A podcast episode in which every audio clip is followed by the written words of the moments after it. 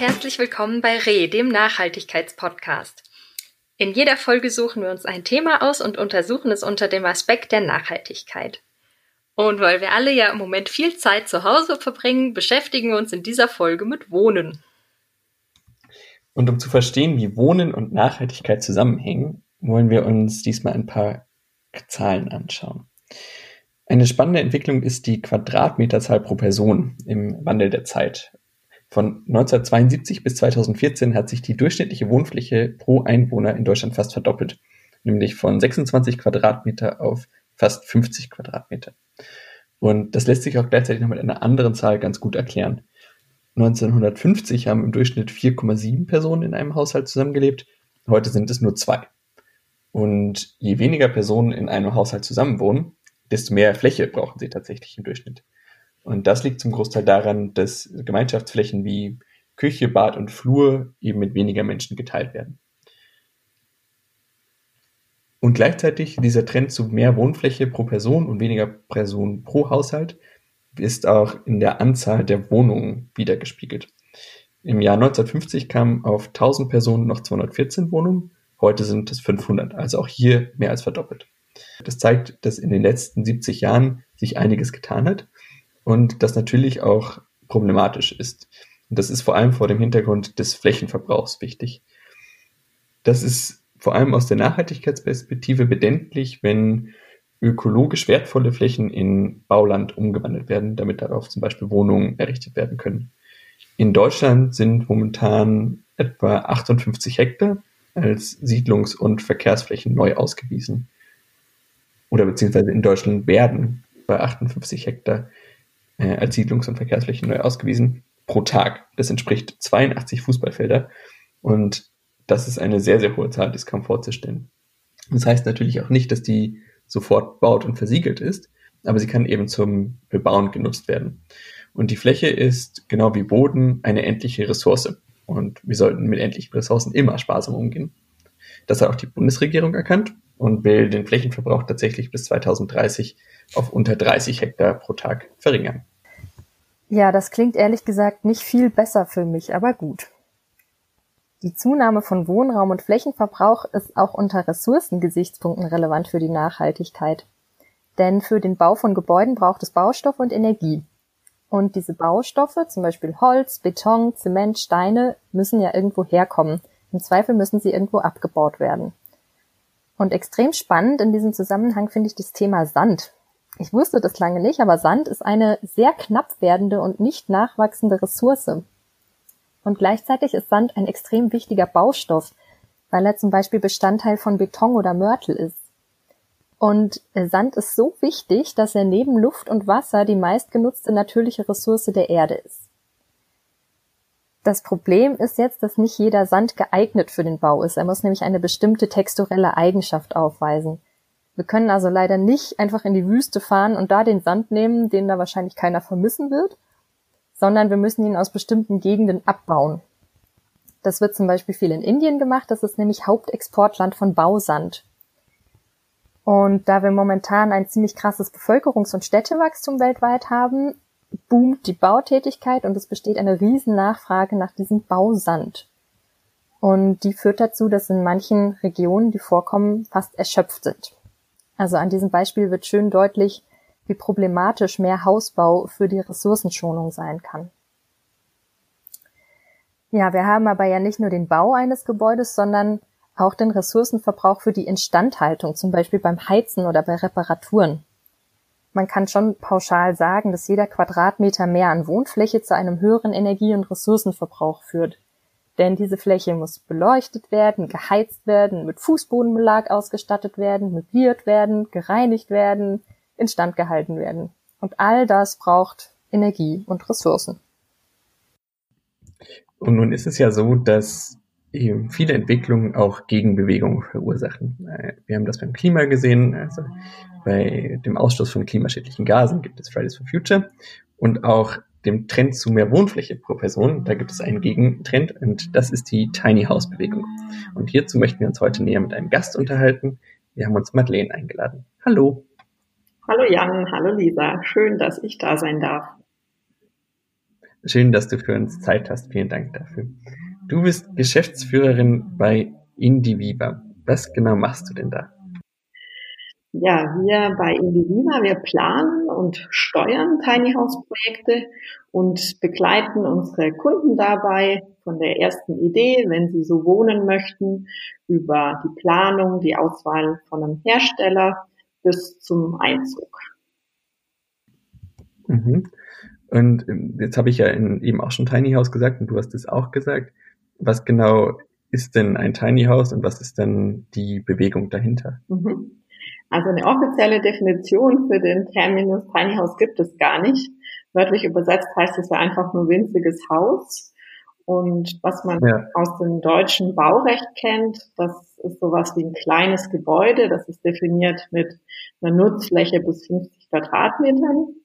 Aber wenn man jetzt so Tiny House in den Medien hört, was meistens damit gemeint wird, ist ein, eine mobile Architektur und zwar ein Tiny House ähm, auf einen Pkw-Anhänger. Wir bei Indiviva allerdings haben das ein bisschen ja, weiter gefasst und haben für uns mal definiert, dass wenn ich von einem Tiny House spreche, dann ist das ein transportables Haus, was aber nicht unbedingt einen Anhänger haben muss, sondern es kann auch ein kleines Modulhaus sein, was man mit einer Spedition und einem LKW transportiert. Es soll aber zum dauerhaften Wohnen geeignet sein und hat dann maximal diese Nutzfläche von 50 Quadratmetern. Okay, das heißt dann auch, dass ich sozusagen mit meinem Tiny House mehr oder weniger überall hinziehen kann, wo ich will. Also entweder dann mit dem Pkw, mit Anhänger oder dann eben mit einer Spedition. Also es ist transportabel, ja. Das heißt, du kannst es ähm, bewegen und du kannst damit umziehen. Aber ob du überall damit hinziehen darfst, das ist eine andere Frage, weil da sind wir im Bereich Baurecht und Bauplanungsrecht. Okay, das ist sowieso eher Lisas Bereich. Da ähm, lasse ich Lisa mal gleich die richtigen Fragen fragen. Ähm, was mich äh, anfangs nochmal interessieren würde, ist, wie bist du denn überhaupt dazu gekommen, dich mit dem Thema Tiny House zu beschäftigen? Ja, da gibt es ganz viele Gründe. Zum einen hatte ich als Jugendliche den Wunsch, Architektin zu werden und habe mich dann aber für ein anderes Studium entschieden. Ähm, ich habe mich aber halt schon immer mit dem Wohnen auf kleinen Flächen beschäftigt, einfach ähm, weil meine Mutter das früher sehr interessiert hat. Wir waren vier Kinder und haben in einer Dreizimmerwohnung äh, zusammen gewohnt und dann habe ich ihr schon immer geholfen, die Wohnung zu optimieren. Das heißt, ich hatte das schon so ein bisschen mitbekommen aus den Kindertagen. Und das andere war dann, als ich irgendwann erwachsen war, dass ähm, meine Mutter sich darüber Gedanken gemacht hat, wie sie wohl mal im Alter leben würde. Und äh, bin dann mit ihr über diese Single-Häuser, die es auch gibt, irgendwann bei der mobileren Version der Tiny Häuser gelandet und habe dann, weil ich damals auch im Ausland gelebt habe und überhaupt ja viel unterwegs war, eher nomadisch gelebt habe, gedacht, Mensch, das wäre doch auch was für mich. Also wenn dieses kleine Haus jetzt auch noch mobil ist, dann könnte das auch was für mich sein. Ja. Da würde ich direkt anknüpfen. Also ich habe noch keine Fragen zu Baurecht, sondern erstmal spannendere Fragen. Ähm, was gibt es denn so für Gründe, in ein Tiny House ziehen zu wollen? Was ist so die Philosophie dahinter? Also die Gründe sind äh, sehr vielfältig. Da, wo das Tiny House äh, Movement herkommt, das ist ja ursprünglich die USA, also zumindest in der modernen Form, der wir jetzt drüber sprechen, da begann es aus, ähm, ja, aus finanzieller Not heraus, nämlich im Rahmen der ähm, Finanzkrise 2008, dass viele Menschen dort ihre Hypotheken nicht mehr bezahlen konnten für ihre Einfamilienhäuser und dann praktisch aus der Not den Weg gegangen sind und ähm, begonnen haben, in kleinen mobilen Häusern in dortigen Trailerparks zu leben. In Deutschland ist die Tendenz, ähm, die ich ausmache, oft eher aus dem ähm, Gedanken des Minimalismus heraus oder eben aus dem Wunsch, diesem Luxus ein bisschen den Rücken ähm, zu kehren und ja einfacher zu leben und sich wieder auf das zu konzentrieren, was einem wirklich wichtig ist, mit ein bisschen weniger, ich sag mal, Ablenkung und Klimbim, ja, einfach so zurück zum, zum Kern, was eigentlich das eigene gute und schöne Leben ausmacht. Und dann gibt es viele Unter, ähm, ja, Gründe oder Argumente. Also Selbstbestimmung ist auf jeden Fall eines davon. Ähm, Ökologie ist auf jeden Fall ein anderer Grund. Ähm, ja, und dann denke ich ja, Minimalismus und Kosten, das sind so die großen Beweggründe für Menschen. Wie ist das denn mit der Ökologie? Wir haben ja gerade vom Ressourcenverbrauch von normalen Häusern gesprochen. Sind Tiny Houses ökologisch nachhaltig? Ja, also man kann das so per se eigentlich nicht sagen. Es kommt viel darauf an, ähm, ob das Tiny House tatsächlich als Wohnalternative zu einem anderen, zu einer anderen Wohnform genutzt wird oder ob es jetzt nur als ja, Ferienhaus oder Wochenendhaus genutzt wird, weil dann ähm, wäre definitiv die Anschaffung oder der Bau von einem Tiny House nochmal ein Add-on. Ähm, das andere ist, dass es schon ökologischer sein kann aus den Aspekten, die du vorhin im Eingang schon gesagt hast, dass natürlich für einen kleineren Wohnraum, also wenn es denn der wirkliche Wohnraum ist, ähm, einfach weniger Material per se mal benutzt wird und auch weniger von solchem Material, was halt besonders ähm, umweltschädlich ist. Du hast den Beton genannt. Ähm, neben Indien wird er auch viel in Australien abgebaut. Das heißt, da werden die Küsten abgesaugt, damit wir hier ähm, Beton haben und damit unsere Hochbauten, die eben mehr Beton brauchen, ähm, bauen zu können. Und ein Tiny House dem gegenüber wird halt aus natürlichen Baumaterialien gebaut, also vorwiegend aus Holz. Und ähm, dann ist es natürlich schon nachhaltiger. Aber was ganz wichtig auch noch ist, ist, wie es dann genutzt wird. Weil der Bau allein ist es halt nicht, sondern auch die Frage, ähm, ich könnte jetzt halt zum Beispiel mein Tiny House auch mit ähm, ja, konventionellen ähm, Brennstoffen zum Beispiel heizen. Ähm, ich kann es aber auch ökologisch heizen. Also das sind diese verschiedenen Strategien, die es da gibt. Also Konsistenz habe ich jetzt gerade angesprochen, aber halt auch Effizienz oder Suffizienz. Also wie lebe ich das Tiny House? Und dann kann es durchaus ähm, auch ökologisch nachhaltig sein oder dazu anregen.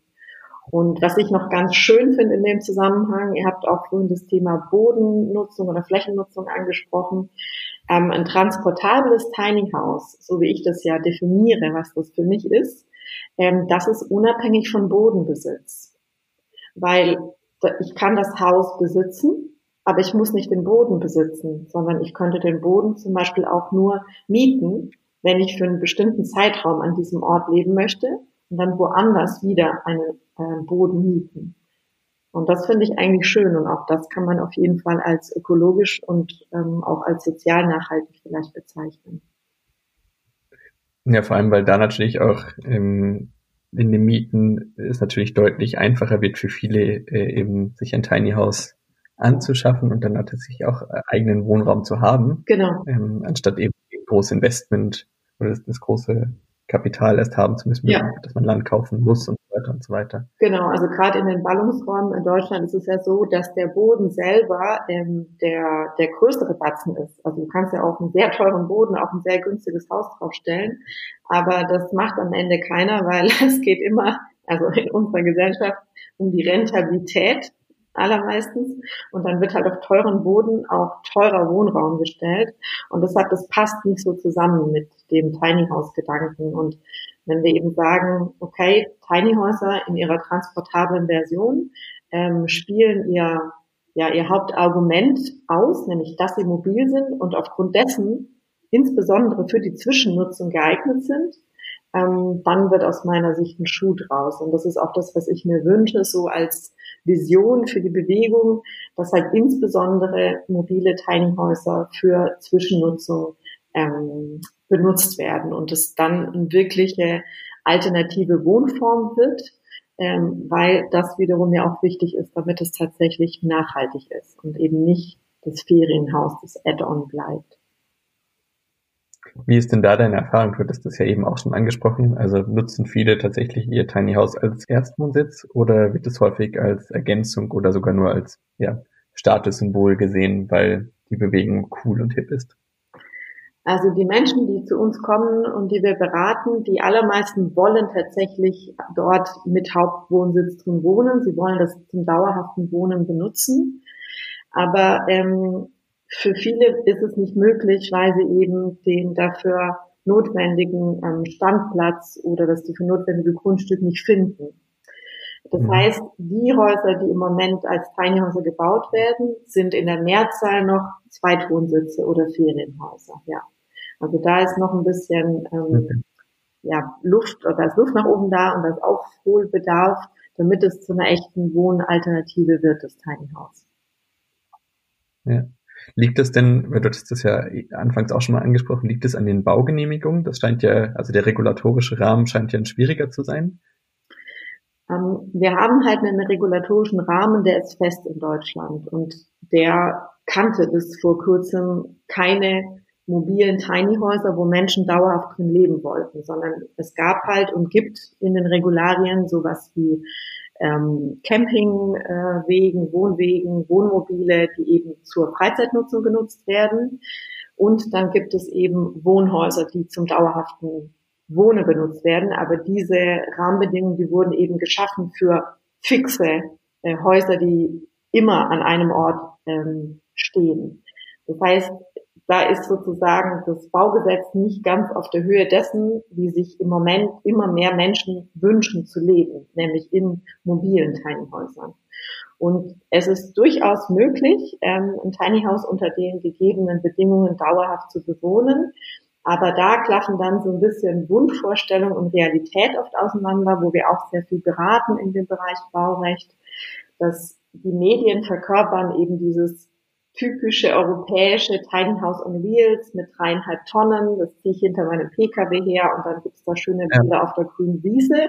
So mit dieser Idee kommen dann Menschen oft zu uns und wir erklären ihnen dann halt, dass aufgrund der gegebenen Gesetzeslage das aber fast nicht möglich ist, sondern wenn Sie in einem Tiny House dauerhaft leben wollen unter aktueller Gesetzgebung, ist der Weg in aller Regel zu einem Modulhaus was nicht eigene Räder hat, was keinen Anhänger hat, sondern was ein bisschen größer gebaut wird, also zum Beispiel drei Meter Breite und nicht diese Fahrzeugbreite von 2,55, damit zum Beispiel geltende Regularien wie die Energieeinsparverordnung eingehalten werden können. Mhm, okay, verstanden.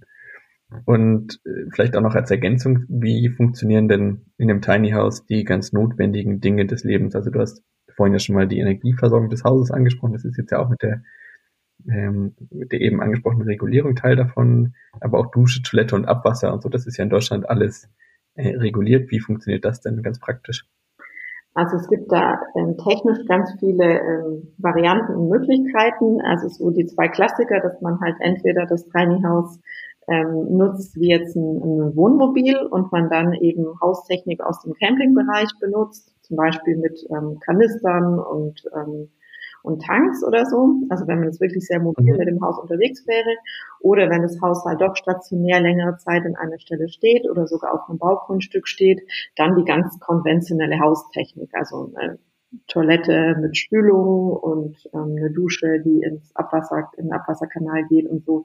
Und dazwischen gibt es natürlich viele, viele Möglichkeiten von also Energieversorgung, netzgebunden, äh, konventionell bis zur autarken Versorgung mit der eigenen Photovoltaikanlage oder so. Also da beraten wir auch viel zu. Viele Menschen möchten autark in ihren Tiny Häusern leben. Ich komme aus dem Bereich erneuerbare Energien. Ich habe das auch sehr gerne. Ähm, ich habe auch teilautarke Elemente in meinem Tiny House. Aber es gibt da halt immer wieder Grenzen. Also technisch ist viel umsetzbar, aber es macht oftmals keinen Sinn. Manchmal darf man es auch nicht und manchmal ist es auch einfach nur sehr viel teurer, als wenn man an einem Netz angeschlossen wäre. Mhm. Ich habe dann noch mal ein bisschen grundlegendere Frage.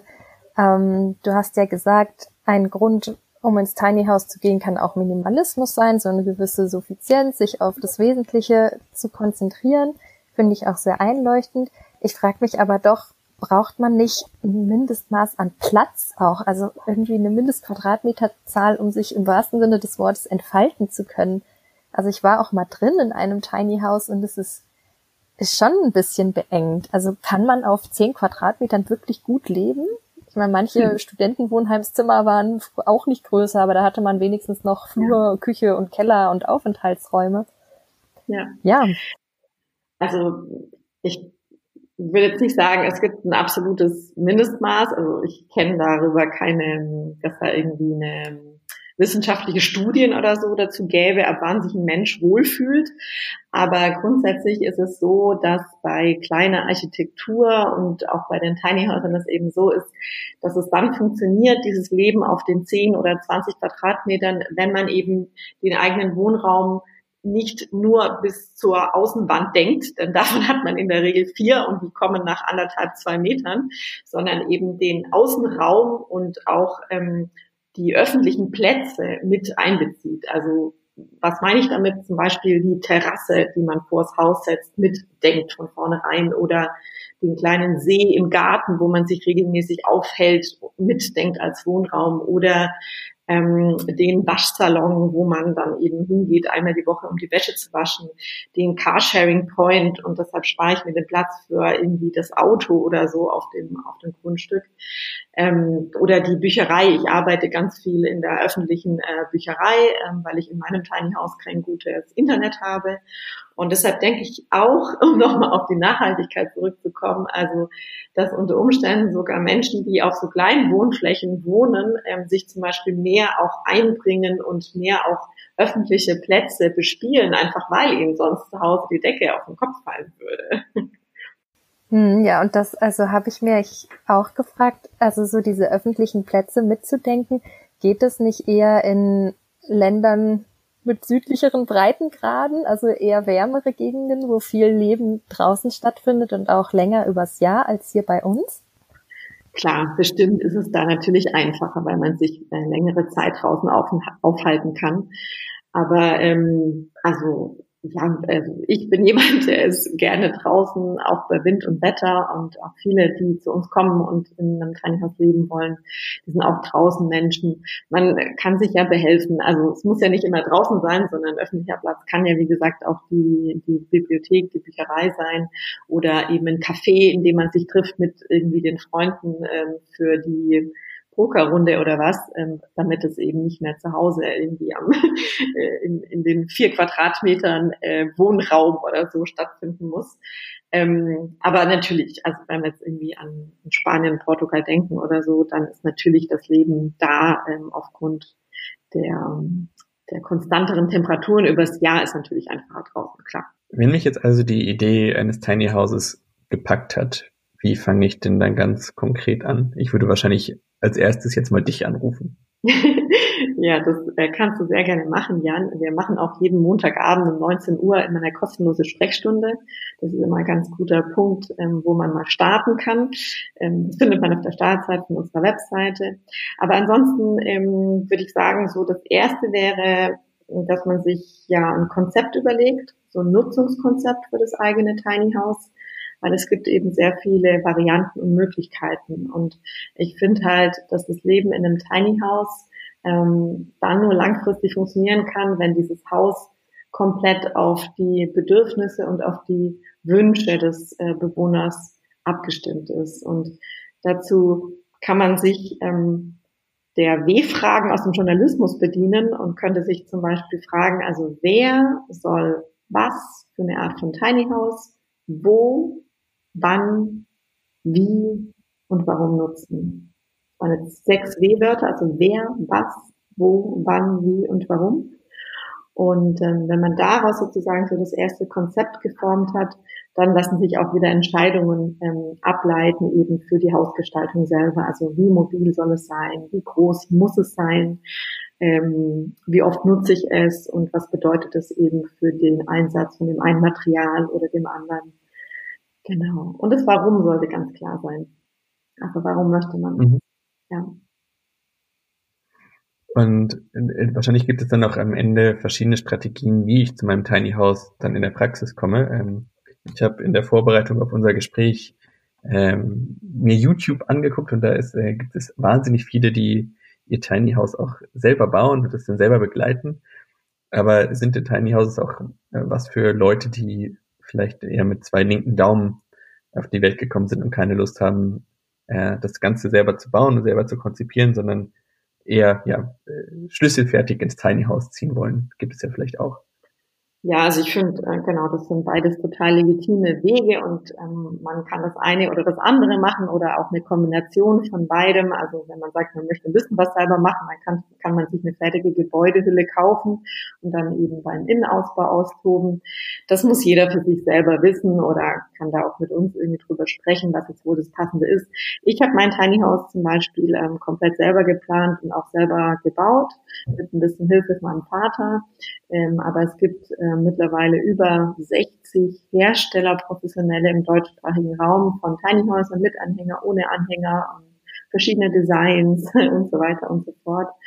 Und ähm, da denke ich, findet jeder Topf den passenden Deckel für sich. Und das ist auch was, was wir ganz viel machen mit unseren Beratungskunden, eben zu gucken, also was sind die Bedürfnisse, die Wünsche von dem einzelnen Menschen oder dem Paar oder der Familie, die da einziehen möchten und dann im zweiten Schritt zu gucken, okay, wer der vielen Hersteller könnte jetzt dazu passen und wer würde wohl dieses Tiny House am besten für sie umsetzen. Ja. Das macht auf jeden Fall sehr viel Lust. ich habe auch noch eine kleine praktische Frage.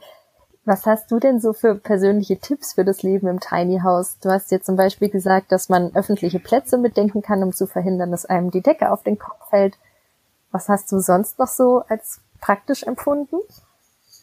Ähm, naja, am besten erstmal zu reduzieren, bevor man ins Tiny House äh, einzieht. Ähm, also sich ganz bewusst mit äh, sich selber auseinanderzusetzen und mit den eigenen Besitztümern und äh, da ein bisschen Tabula rasa zu machen.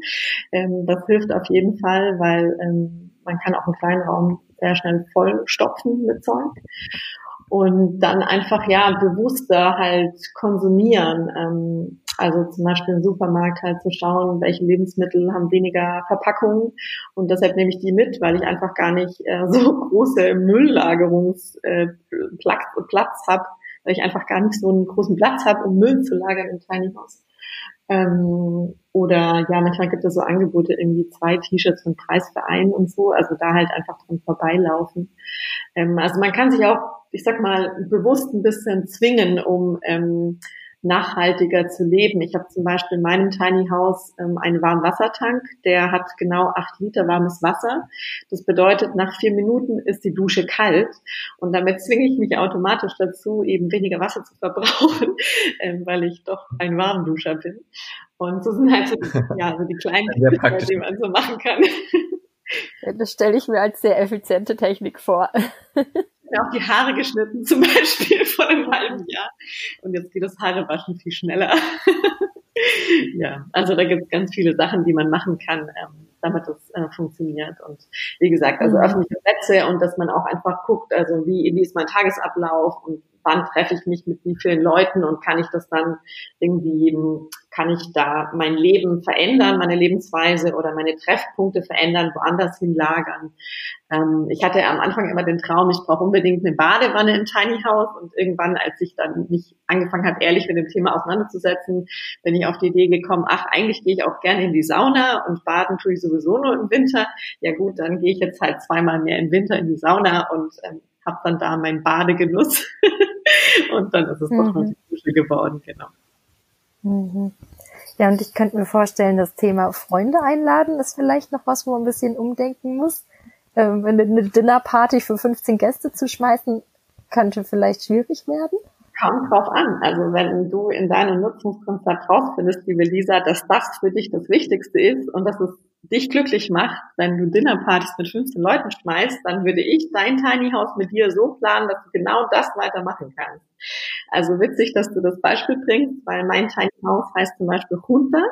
Das ist Spanisch und heißt gemeinsam zusammen, weil das Konzept meines Tiny Houses ist, dass es Menschen zusammenbringen soll. Also ich habe einen Begegnungsort gebaut, an dem ich einerseits Beratungen machen kann und andererseits, wo ich mit tatsächlich zehn Leuten zusammen kochen und äh, essen kann, weil mir das wichtig ist. Ich habe einen großen Tisch, da können sich acht Leute rumsetzen und noch andere Erweiterungsmöglichkeiten und eine Riesenküche, wie ich sie noch nie hatte.